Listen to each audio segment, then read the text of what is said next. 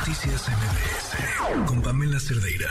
Va a haber una marcha este domingo 13, eh, una marcha en defensa del Instituto Nacional Electoral.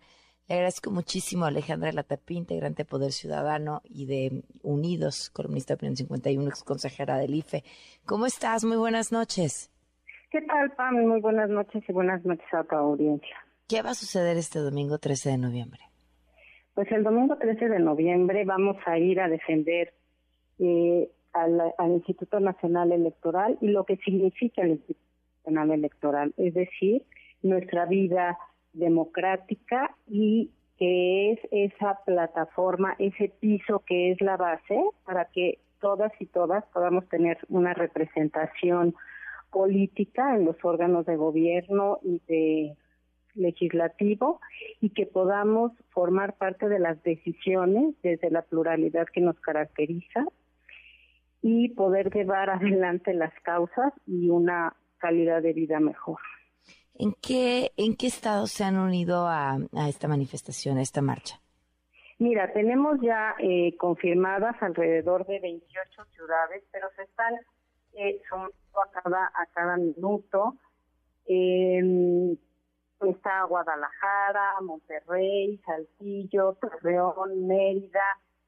Eh, eh, yo lo que les invito es a consultar en nuestras redes, tanto eh, de Unidas, Unidos, Unides, que es redes Unidos por MX y Poder Ciudadano, Poder MX, XMX está un poco complicado, pero ya ves que luego los nombres se van ganando en las redes.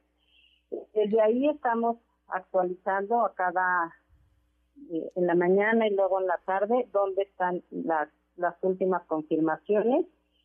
Y estas eh, ciudades se están organizando por sí mismas. Nosotros este, lanzamos eh, el mensaje, la convocatoria, y ha sido a iniciativa de todas, de, la ciudadanía organizada, no de las personas que se juntan con sus familias, de decir, bueno, pues nosotros en esta ciudad, por decir, no sé, Culiacán, bueno, pues este, nos quedamos de ver en un punto y de ahí nos vamos a, abrazar a las, a las oficinas del Instituto Nacional Electoral. O hay algunas ciudades que sí van a hacer una marcha, pero los invito a cada en sus ciudades que visiten las redes y ahí viene la información mucho más detallada.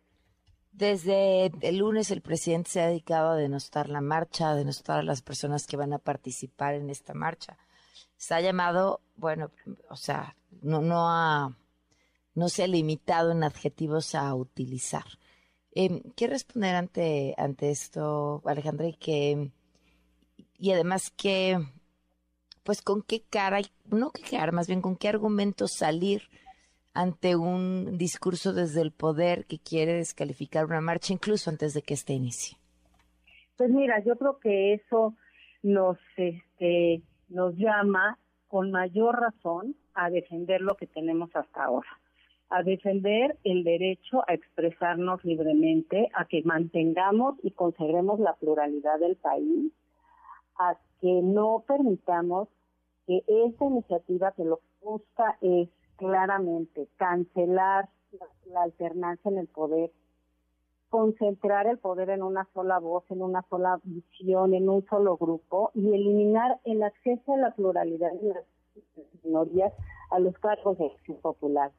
Esas palabras antidemocráticas, pocas respetuosas de las diferencias, son claramente la señal por la cual tenemos la obligación de salir a defender los derechos conquistados.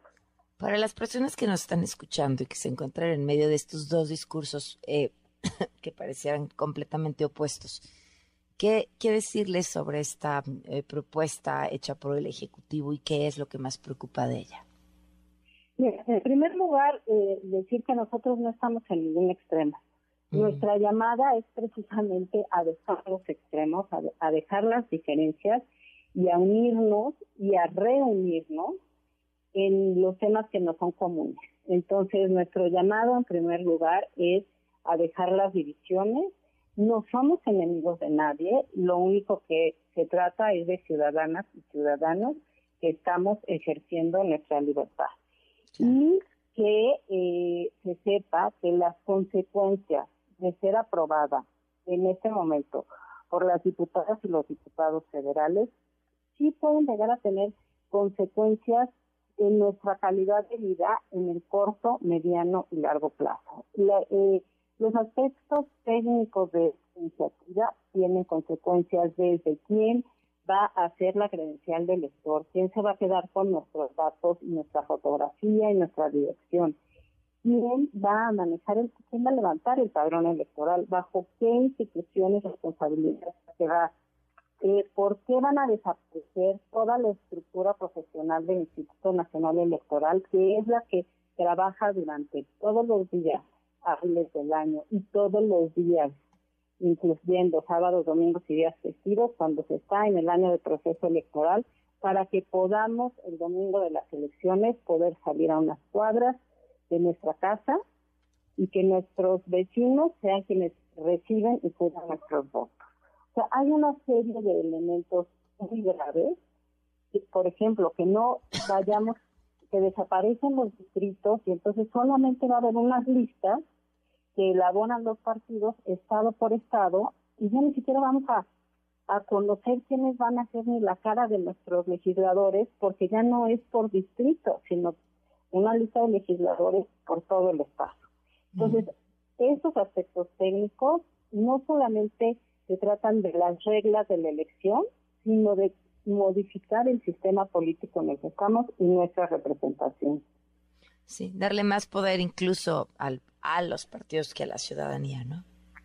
Bueno, los partidos de oposición, bueno, todos los partidos estarán muy aceptados porque la idea de que los partidos como entidades de interés público tengan financiamiento público en su mayoría y que este se quiera reducir, los vuelve eh, posibles rehenes de otros intereses, porque los partidos para poder ejecutar sus funciones de manera cotidiana van a tener que salir a pedir y aceptar dinero de quién sabe qué fuentes. De, por sí ya tenemos un problema de dinero en efectivo que va corriendo de, de manera ilegal y paralela por las campañas políticas, partidos políticos, y en este caso, pues con la reducción que se plantea del financiamiento público, pues se abren las puertas a cualquier tipo de financiamiento y eso también eh, pone en riesgo incluso nuestra seguridad. En estos tiempos en el que el país, la violencia y las armas están en las calles. Sí, y ah, hemos hablado eh, en otros momentos sobre esto, ¿no? Como el, el verdadero riesgo hoy de las elecciones tiene que ver más bien con la narcopolítica, ¿no? Como han quitado y puesto eh, presidentes municipales a, punta de pistola prácticamente. Y, y, cómo, y cómo en eso, eso, eso ya no es chamba del INE, así es chamba del Estado, garantizar esa seguridad en la que por supuesto ha fallado. Pues mira, es regresar a la época de los 70, de los 80, cuando no existía el instituto con, autónomo, pero con la diferencia de que el crimen organizado y las Fuerzas Armadas están en las calles. Claro. Y hablar, pues estamos atentas a, lo que suceda, Alejandra, este domingo y hablamos el lunes, si te parece. Claro que sí, muchísimas gracias y por favor los invitamos a todas y a todas, a todas y a todos. En sus ciudades dónde va a ser su, movilización y en la Ciudad de México a las diez y media en el Ángel de la Independencia. Ahí nos vemos. Muchísimas gracias, muy buenas noches. Gracias, buenas noches. Noticias MBS